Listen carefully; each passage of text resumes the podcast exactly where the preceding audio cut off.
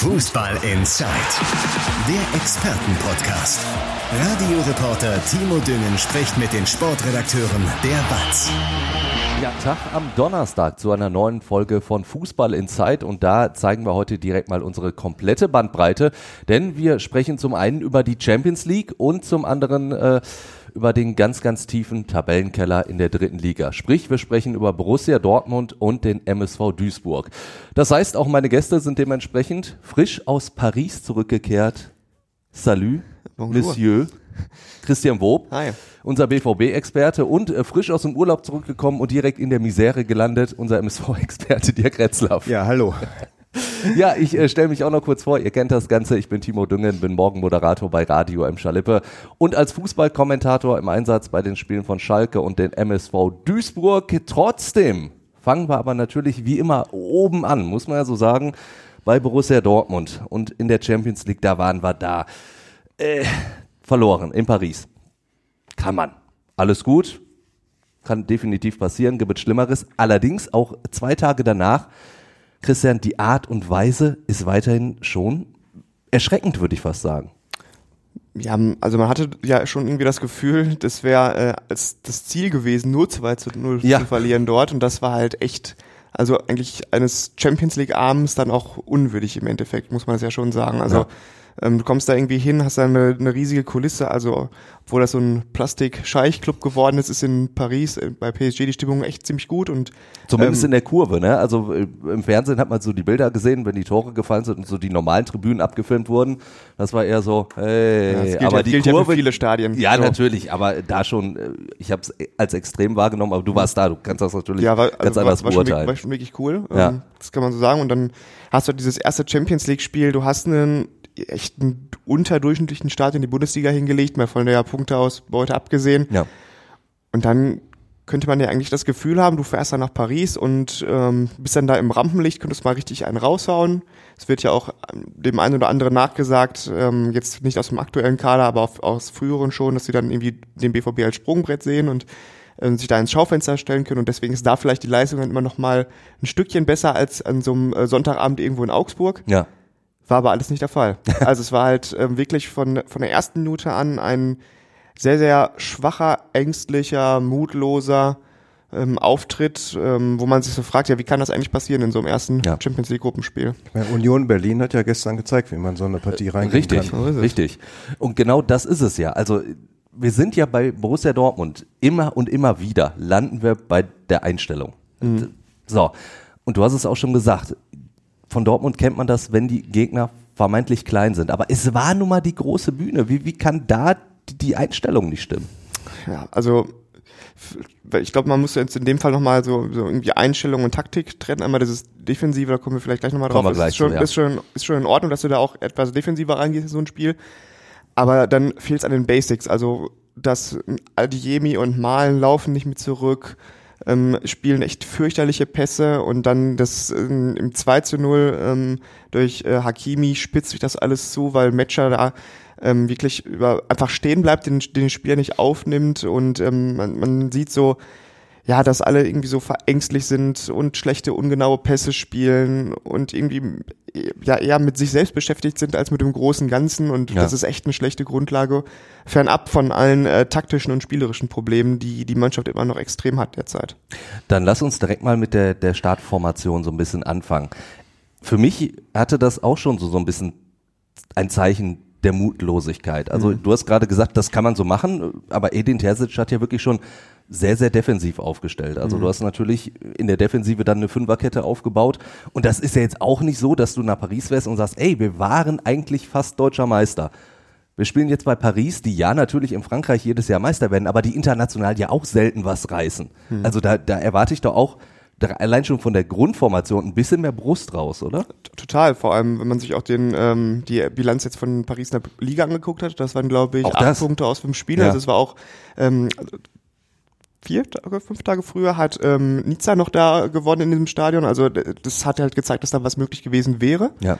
Dass du erstmal eine defensive Aufstellung auch gerade aufgrund der Geschwindigkeitsprobleme ähm, ähm, hat, wählst, finde ich, ist in Ordnung. Und ich sehe auch die Idee, mit zwei schnellen Stürmern auf Konter zu spielen. Grundsätzlich halte ich das für eine taktische Variante, die man in so einem Spiel nutzen kann.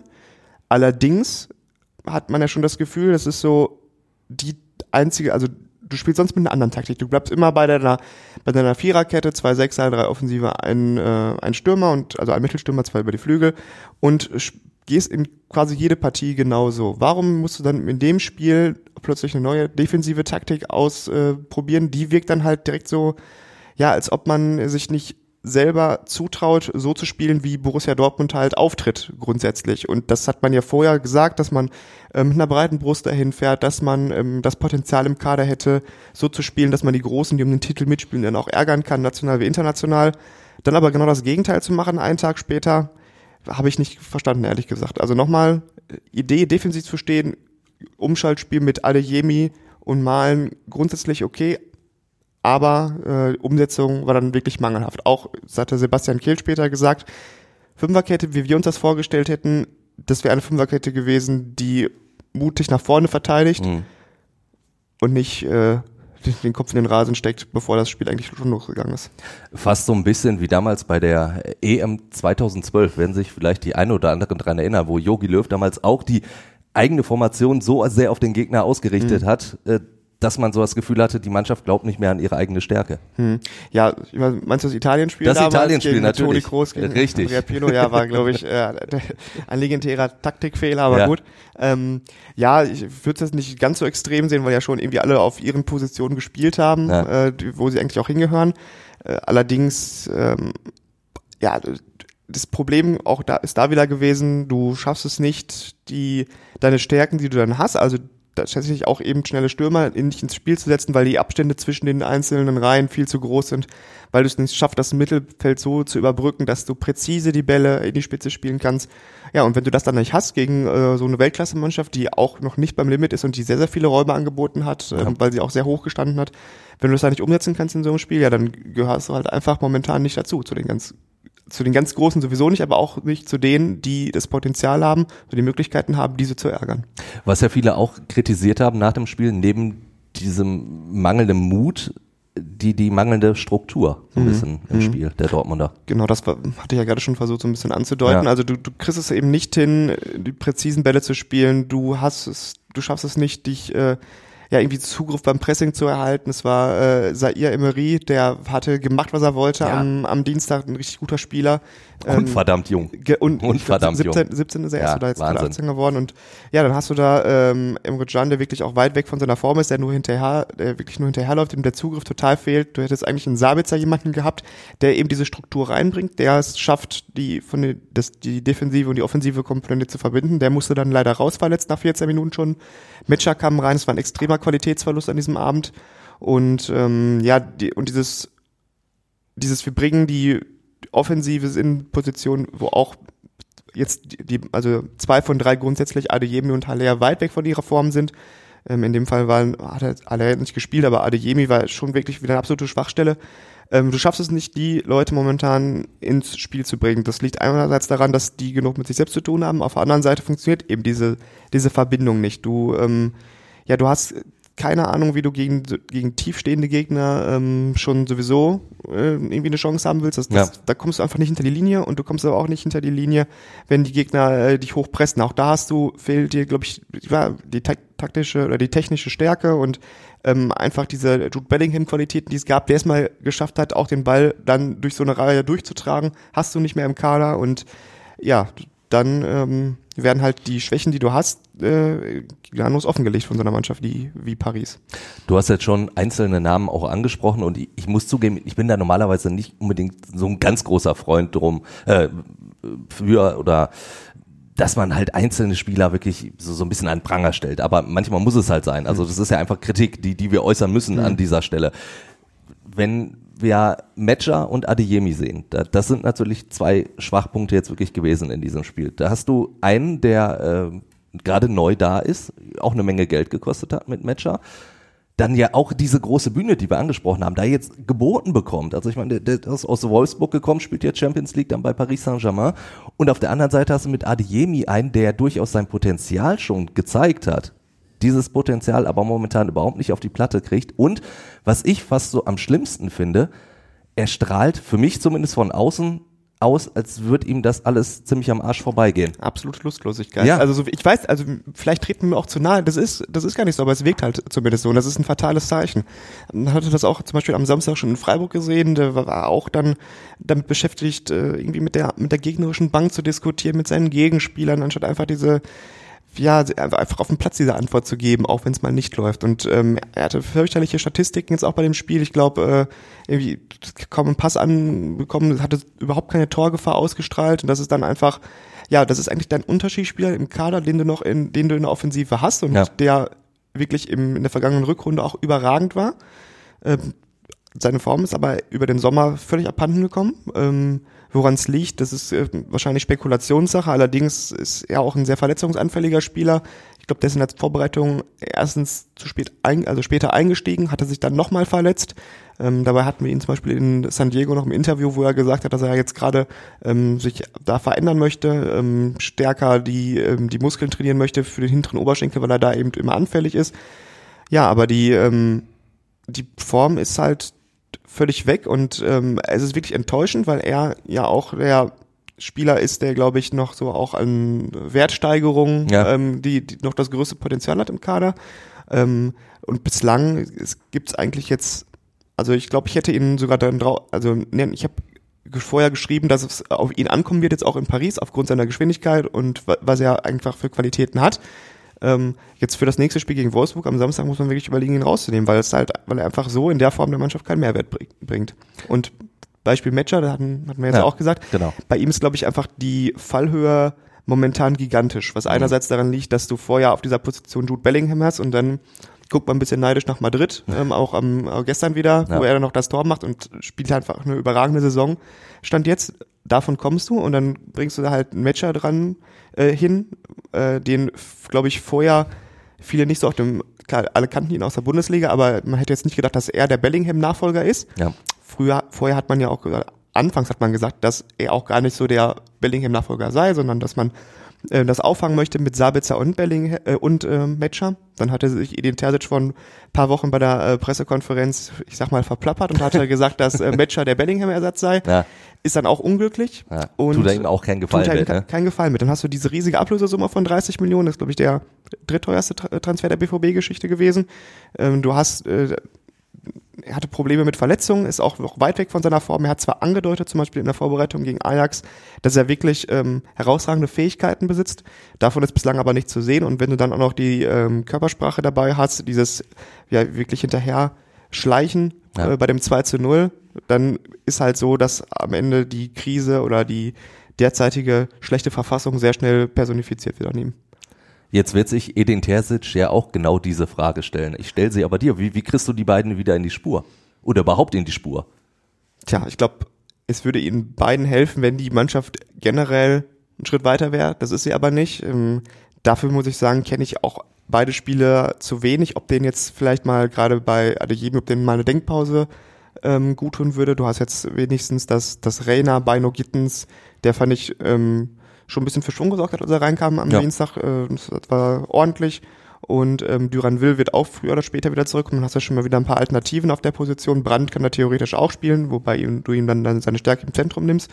Ähm, aber ja, vielleicht ist es dann äh, jetzt mal an der Zeit, auch da personell was zu ändern. Matcher, muss ich sagen, eventuell ist er jemand, der jetzt tatsächlich über Spielpraxis kommen würde. Sabitzer wird ein paar Tage ausfallen. Ich gehe davon aus, dass äh, Matcher jetzt am Samstag dann schon spielen könnte. Ist er dann auch ein besonderes Wolfsburg, Spiel, ja. Gegen seinen ehemaligen Verein. Ähm, könnte mir, also die, dass er diese Fähigkeiten hat, hat, hat er schon angedeutet, auch in der Vorbereitung. Ich könnte mir vor, schon vorstellen, wenn der jetzt über einen gewissen Zeitraum gesund bleibt und regelmäßig auf Einsatzzeit kommt, dann wird er auch der Mannschaft, ähm, der wird er die Mannschaft auch weiterbringen. Aber nicht auf ein Niveau heben, wie es Jude Bellingham getan hat. Gut, das, das ist natürlich auch eine Messlatte, die dann sehr, sehr hoch ist. Also Genau, und da- tut man wahrscheinlich hier halt Unrecht, wenn man das machen Spieler würde. dann Genau. auch wirklich reißen könnten.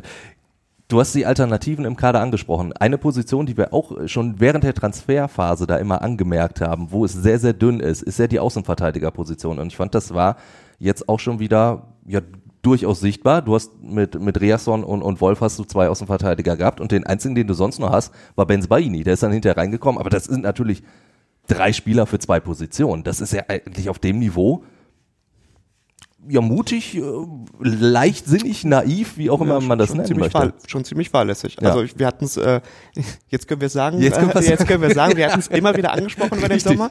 Äh, genauso wie die äh, Innenverteidigerposition, wo du eigentlich auch nur drei hast, die Ja. auf diesem Niveau ähm, mithalten können. Ja, viel passieren darf nicht. Also Ja. Monier ist immer wieder verletzt, war auch Verkaufskandidat. Morey müssen wir, da ist es wirklich fraglich, ob der überhaupt mal irgendwann aufgrund seiner Verletzungshistorie äh, mitspielen kann auf dieser, auf diesem Level. Ja, und dann sieht's halt da wirklich schlecht aus. Also es darf halt wirklich nichts passieren. Und ich halte, also ich kenne jetzt um die genauen finanziellen Kennzahlen nicht, aber eigentlich musst du ja im Winter auf, auf beiden Positionen nachlegen, weil ähm, da darf jetzt halt wirklich nichts passieren. Jetzt, du hast natürlich immer die Option, John nach hinten zu ziehen, Süle vielleicht rechts raus, aber da sind ja auch nur Notlösungen. Ja, Da ja, da, da wirst du ja in eine Position gedrängt, wo du nur noch reagieren kannst. Ja. Normalerweise, aber wenn du die, ähm, die, die Ziele vom BVB hast, dann willst du ja agieren. Und das kannst du halt mit dieser Kaderbesetzung hinten nicht.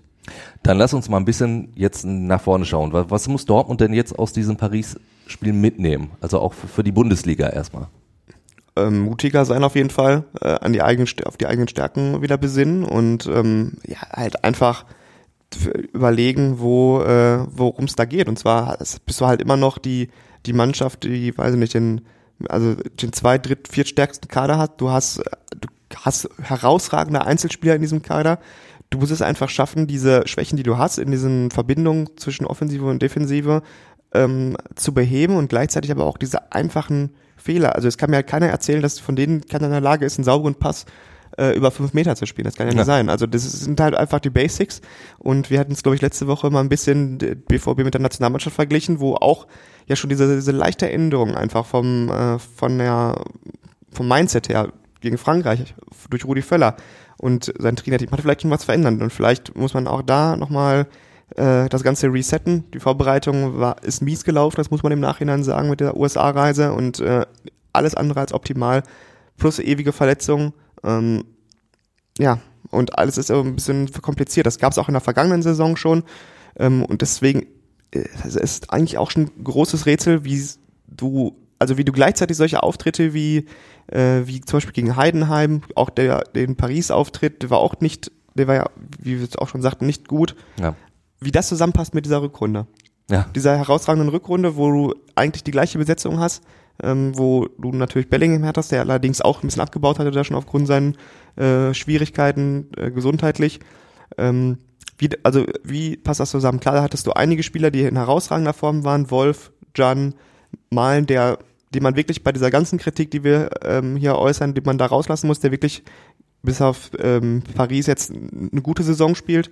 Macht ja auch weiterhin seine Tore, also insofern. Genau, genau. Halle- Haller ist auch äh, weit weg von seiner Form aus der vergangenen Rückrunde und ähm, ja, also es wird wirklich, also ich, ich finde die Stimmung rund um den Ver oder rund um die Mannschaft ist, ist schon echt ja unglücklich bis äh, bis ja fast ho nicht hoffnungslos, also Hoffnung gibt es immer, weil du halt herausragende Spiele hast, Ja. aber es fehlt einem es fehlt einem jetzt schon so ein bisschen die Fantasie, wie diese Mannschaft jetzt wieder in die Spur kommen kann, wie sie noch einen Schritt drauflegen kann und wie halt, ja, wie sie die Qualitäten, die sie im Kader hat, auch umsetzen kann. Also ich bin wirklich gespannt und ähm, ich glaube, die nächsten Spiele werden jetzt wieder wie immer fast richtungsweisend, ähm, ja, wie die, wie die Stimmung sich verändert in den nächsten. Ich versuche das jetzt einmal ganz kurz aus Dortmunder Sicht positiv zu drehen. Also punktemäßig steht man ja in der Liga jetzt zumindest gar nicht so schlecht da.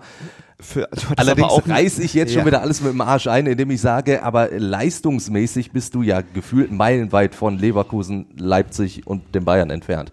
Ja, und guck dir an, gegen wen Leverkusen schon gespielt hat. Ja. Also gegen Bayern und gegen Leipzig. Ja. Und ähm, Dortmund hatte halt, äh, um despektierlich zu sein, Köln, Heidenheim, Bochum und ähm, jetzt Freiburg, am Freiburg. Wochenende. Das war halt die, also auswärts in Freiburg war davon die mit Abstand schwierigste Aufgabe, die sie dann auch wieder kurioserweise gewonnen haben. Ja. Ähm, aber trotzdem ist die, die, die Leistung weit, weit davon weg. Und ähm, ich glaube, man, was die Stimmung noch gerade so ein bisschen befriedet, ist eben die, diese Punkteausbeute. Aber wenn man genauer hinguckt, auch wenn sie das, man hat schon das Gefühl, dass man das so ein bisschen, dass die versuchen, das ein bisschen runterzuspielen, dass das ja gar nicht so schlimm sei und es kann ja nicht alles stimmen. Klar haben wir noch Luft nach oben, es war nicht alles gut, aber es war auch nicht schlecht.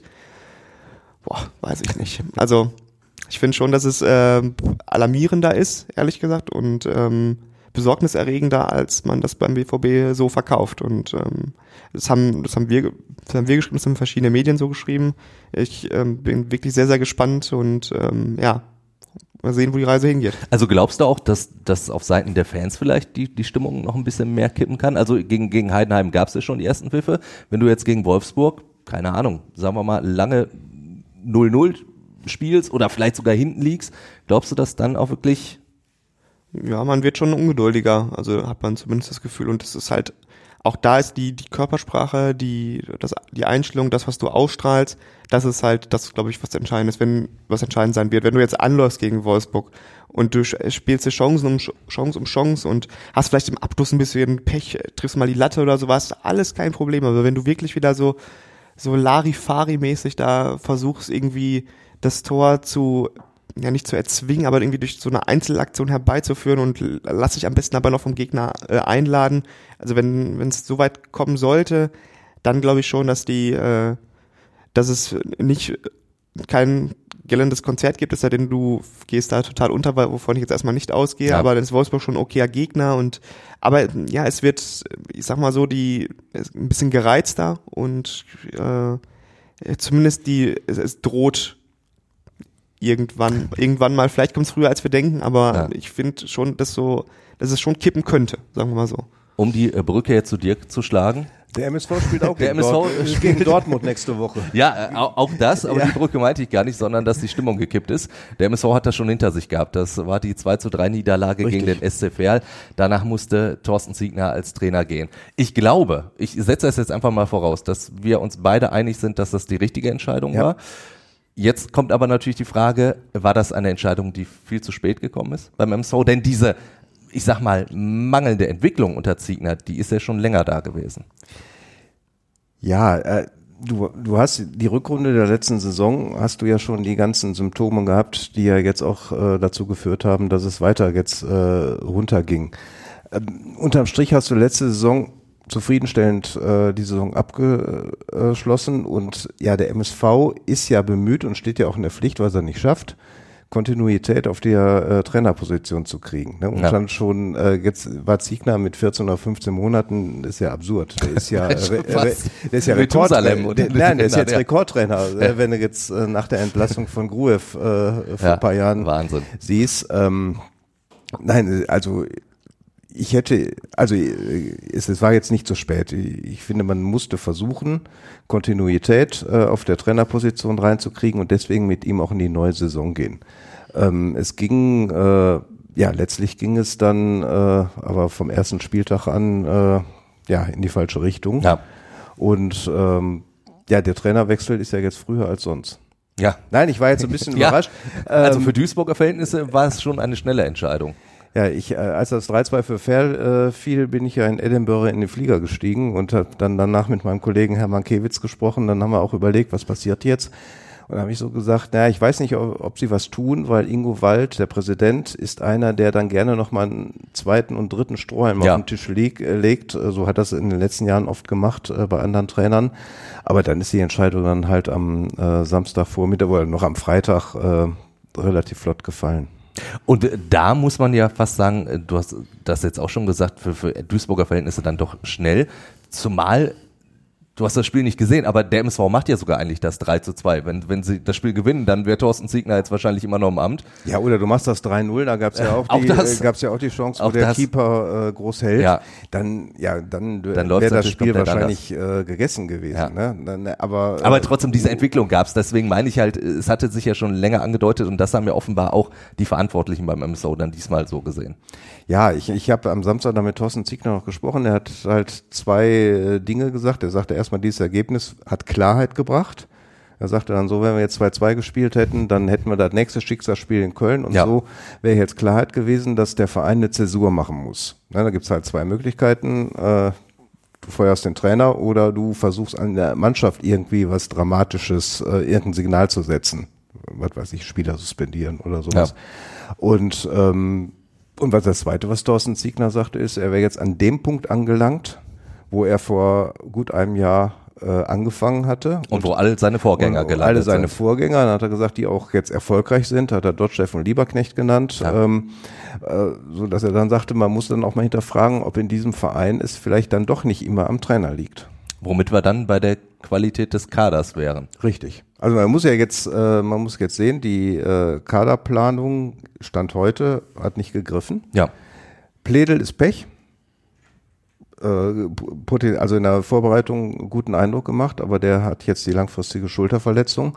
Aber die anderen Strategen, äh, Köpke bisher völlig enttäuschend, äh, Alexander Esswein konnte auch noch nicht bringen, was mich dann auch irritiert hat der Satz von äh, Thorsten Ziegner im Vorfeld der letzten Partie, ähm, dass S-Wein halt äh, erst nach der Winterpause bei 100 Prozent sein könnte. Ja. Und er war ja jetzt nicht äh, monatelang irgendwie äh, im Verletzungslager und Nö. so. Er hat ja die Saison in Sandhausen nochmal äh, zu Ende gespielt. Zu Ende gespielt ja. und dann finde ich schon im September zu sagen, das wird erst am Winter was. Ja.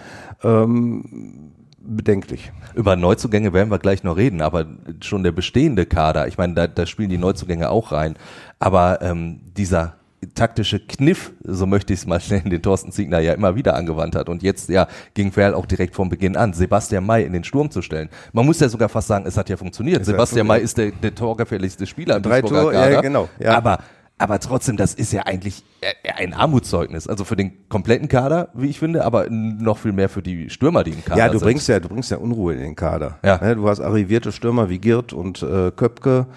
Äh, und dann sitzt du auf der Bank oder spielst auf einer anderen Position und der Trainer bringt den Innenverteidiger, äh, setzt ihn vorne ein. Hat er ja letzte Saison ja auch schon gemacht und ich meine, er hätte, glaube ich, auch getroffen. Ja. Äh, der Mai, ähm, das ist natürlich äh, intern in einer Mannschaft, äh, für eine Mannschaft ist das ja sehr kompliziert. Und äh, Engin Wural hat heu, der heute jetzt wenig verraten hat, äh, was er jetzt in Köln anstellt. Aber er also ein Nachfolger von Thorsten Ziegler. Ja, genau. Der, kurz ne, komm, er hat gleich genau. auch noch drauf. Äh, er hat zumindest schon mal gesagt, dass Sebastian May jetzt am Samstag auf der Innenverteidigung, in der Innenverteidigung wieder unterwegs sein wird. Wenn wir jetzt über die Qualität des Kaders sprechen, sind wir natürlich auch direkt beim Geschäftsführer Sport. Ralf Heskamp, ist der für dich auch schon jetzt angezählt? Ja, ja sicher. Ja. Sicher. Das ist jetzt, ähm, äh, wie schrieb mein Kollege, äh, die Mannschaft muss auf Kurs kommen, sonst kommt nach Ziegner raus, kommt Heskamp raus von der Tribüne. Ähm, klar, er ist, äh, die, die Neuzugänge, die Mannschaft greift nicht. Ja. Ähm, wobei man jetzt im ersten Impuls sagen äh, muss, als die Personalien kamen, MSV holt Köpke, MSV holt Esswein, MSV holt Pledel, wo du sagen musst, okay, das sind jetzt namhafte Spieler, die auch äh, kicken können, ähm, ist erstmal okay.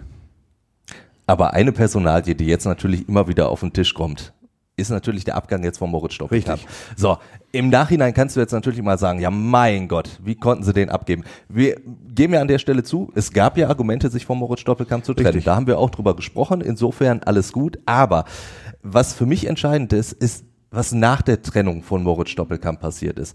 Nämlich diese neue Hierarchie, die sich dadurch bilden sollte, die, ja, die hat, hat, sich, nicht, hat sich nicht gebildet. Hat sich nicht gebildet. Und äh, was für mich noch viel schlimmer ist, der MSV Duisburg hat ja damit auch Identität abgegeben. Du hast Moritz Stoppelkamp abgegeben, ein Spieler, der zumindest nach außen hin, von mir aus sogar nur nach außen hin, immer den Verein absolut verkörpert hat, der für den MSV Duisburg stand und holst dann eben zum Beispiel einen Alexander Esswein, der seine Vereine gewechselt hat wie andere Leute die Unterbuchse. Mhm. Gut, der hat Stoppel früher auch gemacht. Darf man nicht vergessen, bevor er zum ja, MSV zurückkehrt. Aber danach hat er zumindest ähm, lange jetzt beim MSV gespielt. Nein, es, äh, von den Verantwortlichen äh, hört man auch, äh, uns war klar, wenn es nicht funktioniert, kann uns die Person Personalie Stoppelkamp äh, im Herbst um die Ohren fliegen. Jetzt sind wir im Spätsommer. Äh, ja, Herbstanfang ist Samstag. Ne? Genau. Ja, genau. Meteorologisch ja schon länger. Ja. Ähm, nein, es ist ja so, Ingo Wald hätte gerne mit Stoppelkamp verlängert, der Präsident, äh, hat aber halt äh, die sportliche Leitung entscheiden lassen. Na, von daher ist das auch schon so eine Geschichte. Äh, ne, der, der Chef im Stück äh, wollte gerne mit Stoppelkamp weitermachen. Und, und es ist eben das, wie du sagtest, es gab Gründe, die man nachvollziehen konnte, warum man diesen Switch jetzt macht. Aber es gibt halt nicht die neue Hierarchie und es gibt jetzt halt in diesen Krisensituationen während eines Spiels niemand, der die Ärmel hochkrempelt und die Mannschaft mitreißt. Ja, Sebastian Mayer hat das bisher nicht gezeigt. Er gibt alles für die Mannschaft, aber er ist jetzt nicht in der äh, Rolle aufgetreten, dass er jetzt nach dem Anschlusstreffer zum 2 zu 1 dann irgendwie die Signal auf den Platz gibt, ja und 2-1 ist gefallen, dann machen wir das dritte und das vierte. Ja. Ähm, und diese äh, Rolle ähm, gibt es halt nicht. Marvin Baccalords war zuletzt außen vor. Das äh, hat mich gewundert. Baccalords hat eine anständige letzte Saison gespielt, auch nach einer Saison davor, die äh, nicht gut war. Ähm, er hat äh, dann im ersten Heimspiel gegen 60 München einen kapitalen Fehler gemacht und war dann draußen. Ne, das ist dann so, wo ich mich gefragt habe, äh, gestandener Profi, musst du nach einem, äh, einem schlechten Spiel dann direkt wechseln? Ne? Oder sagst du erstmal, du bist jetzt einer meiner Achse, der, äh, auf den ich zähle. Egal, ne? lass, lass stehen, du hast letzte Woche Mist gebaut, aber jetzt geht's weiter. Ja. Also das fand ich, ähm, das fand ich jetzt ein Punkt, wo, äh, die ich bei Ziegner dann nicht verstanden habe. Die Neuzugänge hast du schon angesprochen, wenn wir das mal so wirklich durchgehen. Also ge gezündet hat ja nun wirklich keiner. Du, du hast Köpke, äh, du hast Esswein, für mich absolute Enttäuschung bislang. Also äh, bei Köpke zumindest, der ist viel unterwegs, aber läuft irgendwie sehr verloren über den Platz momentan noch so wirklich.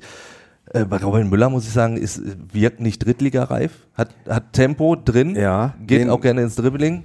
Den haben sie, Robin Müller haben sie ja auch äh, als Perspektivspieler Ja. geholt. Äh, er musste aufgrund der Verletzten äh, dann sofort äh, rein, aber undankbarer Job für ihn. Absolut. Ne? Dann, er musste sofort zünden und das konnte er nicht.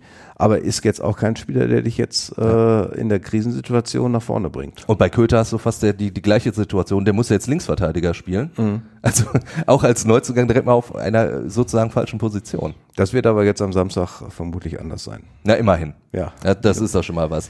Für mich aber dann fast noch der beste Neuzugang ist, ist dann Castaneda. Der Richtig. zeigt zumindest gute Ansätze. Ja, ja. Der, also äh, der Junge macht äh, die Sache gut, ist allerdings auch als Perspektivspieler geholt worden. Äh, der kam so auf dem Capelli-Ticket aus den USA. Ja. Wie damals Mel Corbos, der ja jetzt äh, In Fair die Tore macht, ja. ähm, klar, also dass er jetzt nicht der Spieler ist, der die äh, Mannschaft trägt, ist, äh, ist klar, aber er hat das jetzt, äh, das war ein Lichtblick, richtig. Aber es ist halt nicht hell genug, äh, um die Mannschaft auf Platz 9 zu bringen.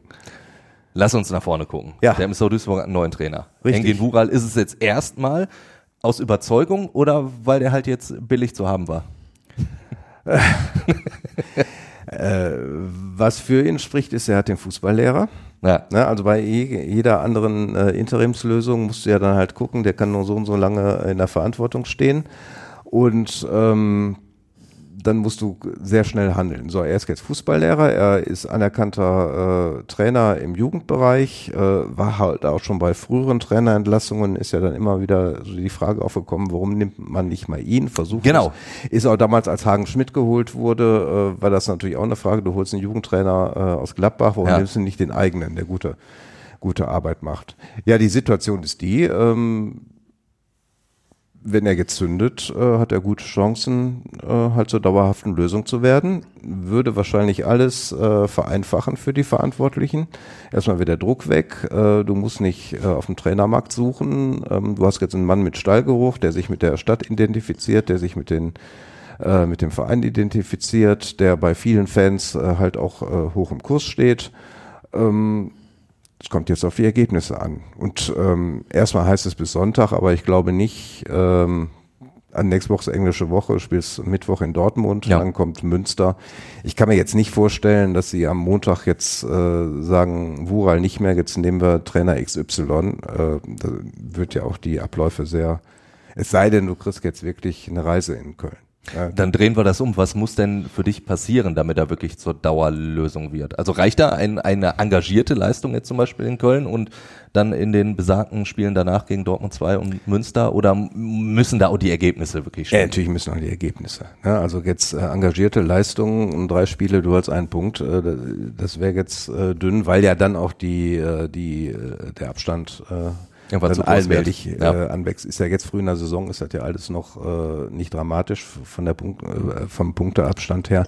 Nein, er muss die Ergebnisse liefern und er muss vor allen Dingen, äh, also die Mannschaft muss vor allen Dingen äh, funktionieren, ne, muss mit Rückschlägen umgehen können, dann kann ja sein, dass Köln auch jetzt nach zwölf Minuten in Führung geht, ne? Oder dass die Mannschaft dann ein Signal zeigt, ähm, wir können das jetzt umsetzen, wir können nach vorne spielen, wir lassen uns davon nicht umhauen.